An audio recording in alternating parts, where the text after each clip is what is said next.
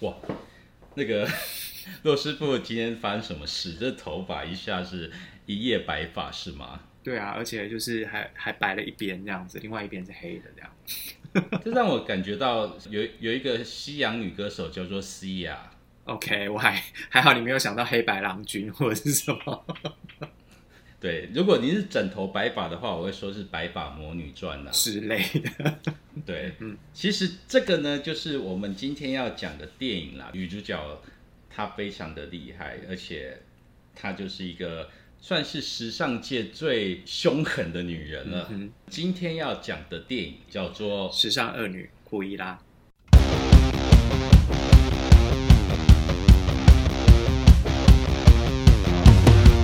在节目开始之前，请大家不要忘记按赞、分享、订阅，还有开启小铃铛。同时，我们在每个礼拜三节目首播完之后，隔天礼拜四在 Podcast 会有节目上架在解封吧耳朵的节目当中，请大家也别错过了。酷伊拉，我觉得这个电影非常酷，它是动画电影《一零一中狗》的前传，嗯嗯嗯，对不对？那讲的是就是为什么会有酷伊拉这个人。对，这跟就是之前那个安吉丽娜·裘丽丽的那个黑魔女有异曲同工之妙了哈。对啊，因为接下来迪士尼也会出很多关于反派角色的一些电影出来哦，就会知道这些坏人为什么会变成坏人的感觉。我觉得还蛮有趣的诶，这种角度，不同的视角看世界这件事。是啊，是啊，是啊。所以说。从时尚恶女库伊拉这个电影里面，洛师傅看到了什么样的星座特质？看到什么样星？我觉得它就是一个很简单的复仇电影啊，然后天蝎座吗？对啊，然后它里面有很多的技巧跟时尚的部分，所以技技巧的部分我们可以看到很多像那种恶童恶作剧、恶童日记、技巧的那种骗局什么之类的，我也会觉得好像跟双子也有关系。然后它又包裹在一个充满着时尚设计，然后这种时尚圈的这种氛围，就又很有天秤座的那个能量在里面。所以它也就是一个大杂烩了。就是这三个啦，也不用到时候就是三个元素，就是在里面交交织起来啦。因为他从他也是从库伊拉小时候演到真的变成为什么他会叫库伊拉嘛，对不对？所以小时候会比较偏双子，然后中间复仇的部分比较天蝎，但是片中很多很多的那种华服美服又是一个天秤座的一个意象，掌管的领域喽。对啊。对，好，所以说，如果说我们把它分成这三块的话，不晓得大家同不同意啦，哈。接下来我们要来讲的是两位，一个是库伊拉跟库伊拉他的仇人，对，男爵夫人，对，就是魔法保姆麦克菲。你你讲的是 Emma Thompson 吗？不是他吗？应该是他吧。是啦，是他啦。对，然后我没有认错人嘛。好，这一次他真的很难得。艾玛汤姆逊通常都是演一些贤妻良母的角色，或者是非常聪明的角色。但是其实老实说，我觉得他跟时尚扯不上什么太大的关系，因为他就是一个那种英国大妈的那种感觉，你知道吗？比起米兰达那个美丽史翠普，美丽史翠普，嗯嗯，他反而就没有美丽史翠普那么的有时尚感。毕竟他们的那个时间点也不同。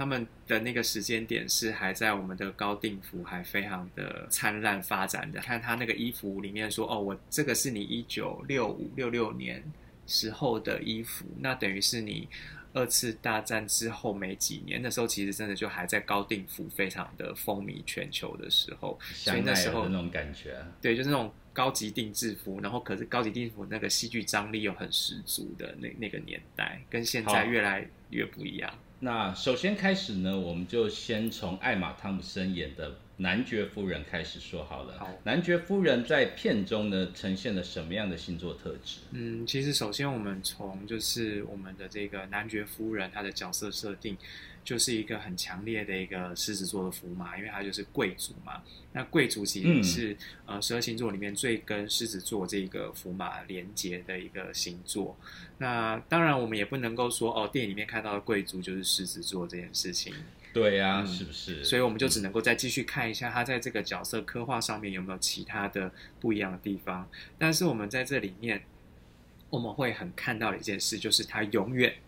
就是。在意的是他自己，大家是为了我，你们都是我的子民，你们都要对我敬酒，你们都是为了我而存在的。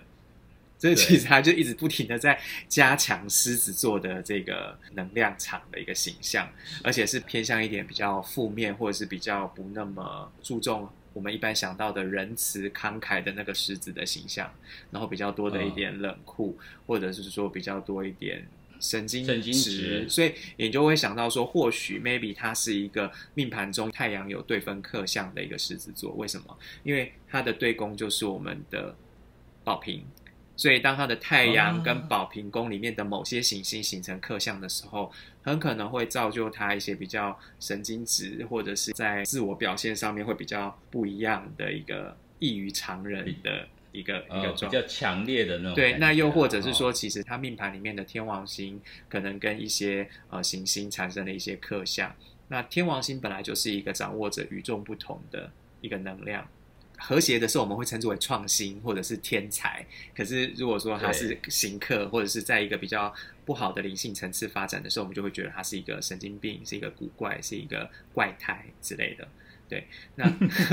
那同时呢，你也可以看到男爵夫人呢，其实他也很重视什么，就是他要的是才华这件事情。所以其实他很对，他对才华、对于品味，其实是非常的敏锐的。那其实我们一般会讲到有品味的人，其实我们会跟金星、金牛或者是天秤会扯上关系。但其实我们对于双子跟狮子，我们之前也提过，其实他们很厉害的地方，也是他们很能够抓得到大家现在喜欢什么。对，所以其实我们可以看到，就是为什么我们所谓的八卦记者，或者是说一些时尚流行的记者，其实往往会跟双子啦，会跟狮子啦，或者是演艺圈里面为什么会有这么多的艺人，其实狮子能量是很强，也是这个原因。因为他们对于才华、大众喜欢的事情是很敏锐、很敏感的，是。所以你也可以在片中可以看到，就是他在跟那个我们的库伊拉在喝酒，就是最后在讲的时候，他就觉得说，我觉得库伊拉他是有东西的，然后甚至一度让我觉得我要从他跟我之间去做选择，然后他但他补了一枪，但最后还是选择我啊。就是你可以看到，就是他还是回归到他自己王者风范，他就对，而且他那个那个只有我跟白羊的只有我不一样，白羊的只有我是我跟你，我就是跟你拼输赢，可是狮子的是我是我高高在上，我不需要跟你。跟你去那个证明这件事情，直到最后他发现他真的赢不了的时候，他才会去做他的杀手锏，对，用他的最后的手段，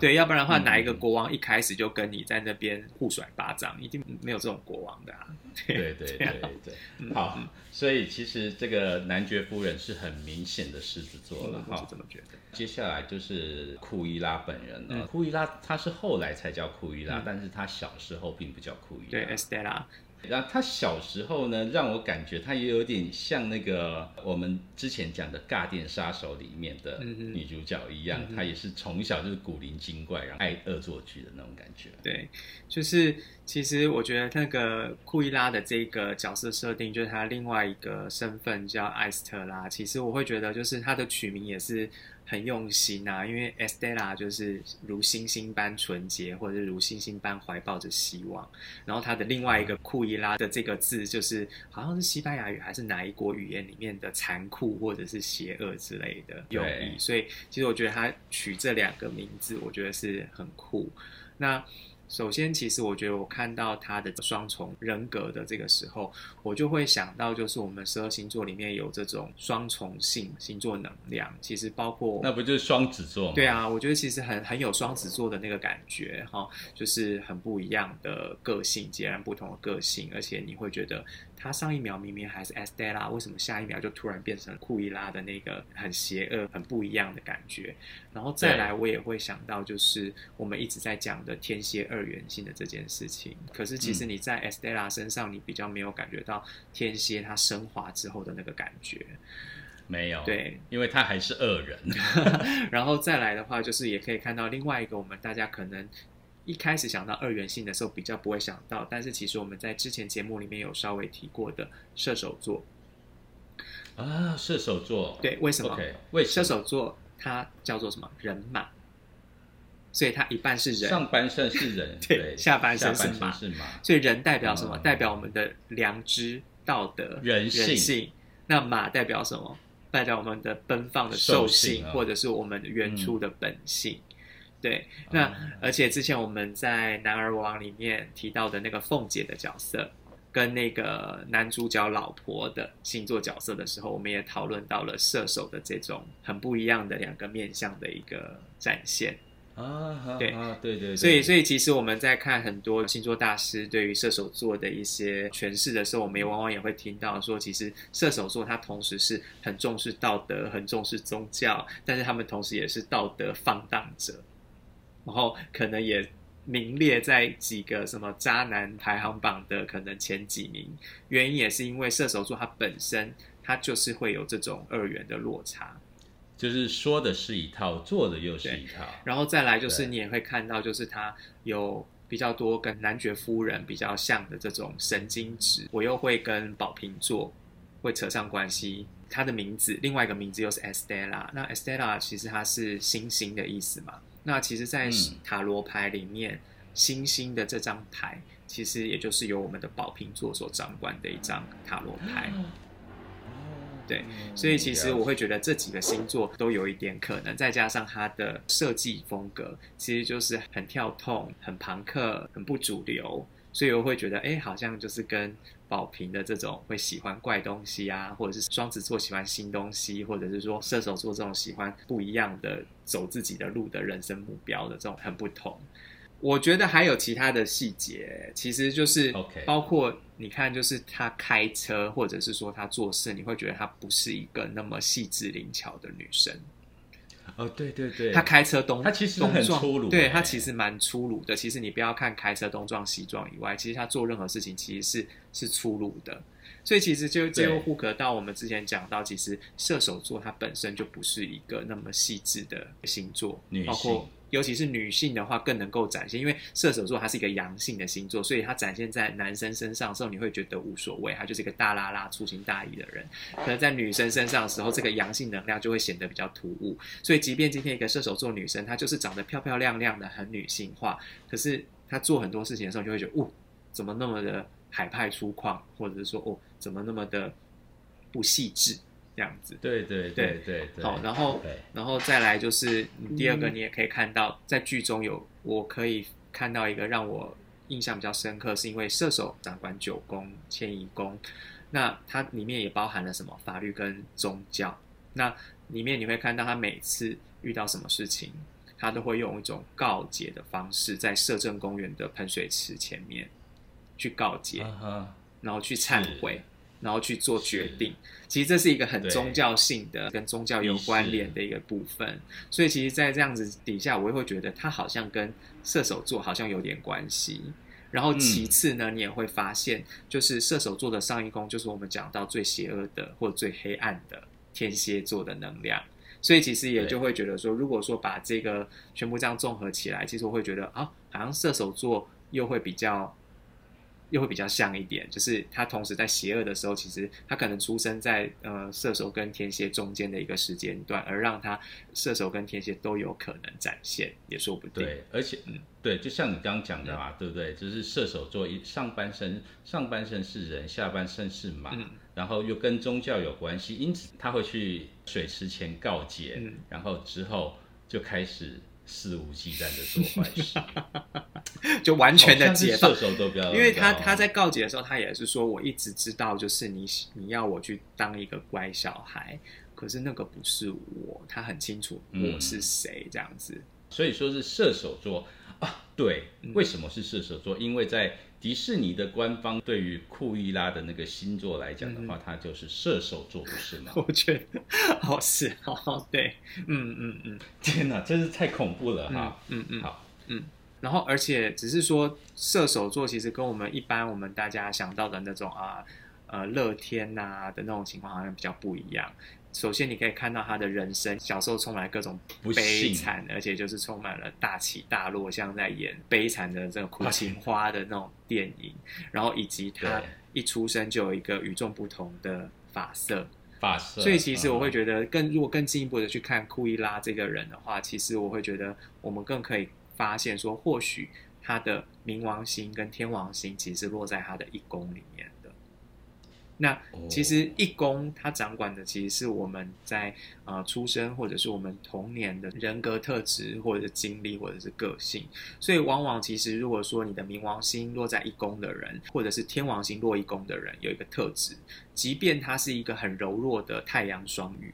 他的冥王跟天王落一宫，他小时候都会是一个很难带的孩子，而且是问题很多的孩子。对，是哦。对，那天王星落一宫的话，原则上他就是一个不容易听话的孩子。那如果说是冥王星落一宫，他不但不听话，而且会让你觉得说，这真的就是一个魔头转世的一个孩子，很麻烦。然后，而且，那这个是别人或管教者看到他的形象。那如果说是自己当事人本身的话，冥王星落一宫的人，原则上他在出生的时候，或者说他在人生的未来的这个旅程中，他都会经历那种大起大落，从地狱爬上来，然后可能或者从天天堂坠入地狱，或者是说他可能会有那种比较潮起潮落的这种呃人生血泪的一个，或者是说比较负面的，或者是比较不一样。不见于光的一些呃人生的起伏历程，天王星也是天王星落一宫的话，其实它也会就是小时候就是不那么一般。天王星落一宫跟冥王星落一宫的一个差别是说，天王星落一宫的人，他还有一个特色就是，呃，我们一宫掌管的除了我们年幼的状态，也掌管我们的外表。所以其实天王星落一宫的人，原则上他都会有一些特别的地方，要么就是他可能发色是特别的，要么就是可能他特别高。特别矮，然后或者是某些器官特别长、特别短、特别大、特别小。天王星落一宫，原则上它都会给予当事人一个很特别或异于常人的一个表现特征。如果你是天王星落在一宫的话。帮我们看一下，你哪里特别强，哪里特别高，或者是怎么样，告诉我们一下 好了。接下来我们要聊一下跟呃跟这部电影呢，其实也有相关呐，因为我们很少讨论到跟时尚、跟星座的一些关联性。那我们今天就从这个电影里面来讲一下跟时尚有关的话题好了。因为其实如果要讲到时尚的话，我会觉得就是我们在剧中可以看到，就是男爵夫人跟就是呃库伊拉他本身他们库伊拉对库伊拉他们的设设计风格是不一样的。那尤其是库伊拉他的那种很朋克啊，或者是很很非主流的那种设计风格，其实就会让我想到就是我们的那个朋克教母 Vivienne Westwood。他刚好也是英国人，英国的朋克教母。对，然后他的整个设计风格，然后它的整个视觉的一个展现，所以其实我就会想到说，哦，就是 Vivienne Westwood，他就是一个白羊座。而且你会发现到它的金星也落在白羊，它的太阳跟金星是合相的，所以就是很明显，你可以看到，就是它展现了那种白羊的美学的那种大胆，然后而且是不同风格的展现。混搭。对，嗯，它就是敢于展现不同的地方，对，与当代不同，它要开出一条新路。而且你看他的那个形象，就是朋克嘛，就是不会让你觉得太女性啊，或者是太柔弱的一个服装设计的感觉。对对对。对，那这也让我想到另外一个我很喜欢的设计师是 Alexander McQueen。Alexander McQueen 他其实是太阳双鱼，可是太阳双鱼你会就会觉得说，哦，他设计的确就是带了一点梦幻的色彩，可是它又不那么女性化。为什么？因为它的金星跟它的土星都落在白羊。所以其实他他的金星，也就是他的美感品味，其实落在跟 Vivian Westwood 一样的白羊宫里面。所以其实三号他们的设计东西都不会是这么的一般，或者甚至是会被人家冠上一种比较叛逆或者是比较顽童的一个形象。只是说它的差别是在于说，Vivian Westwood 它是因为太阳跟金星都在白羊，所以它展现出来的设计美感跟风格是非常的女性，都是非常的 tough，而且是非常的阳刚的一个气质。那 Alexander McQueen 虽然她也展现出女生一那种锐利或者是不好惹 savage beauty 的那种呃形象，可是因为毕竟她的太阳是落在双鱼，所以即便她展现的是那种锐利锋利的女人，但是她有更多的一种奇幻，或者是说更多的那种。呃，神话美感，或者是说一种比较阴柔的特质，会夹杂在里面。就是其实是跟 Vivienne Westwood 他的那种纯粹的，就是那种呃男性或者是阳刚的那种特质，放在女生身上展现女性个性自我的那种是不一样的。今天我们就换一个方式，我们从时尚的角度来跟大家聊聊一些星座的东西。那希望大家呢也是会觉得还蛮有趣的啦，对不对？那下次我们不晓得还要用什么样的东西来聊星座，大家拭目以待。拜拜。好，拜拜。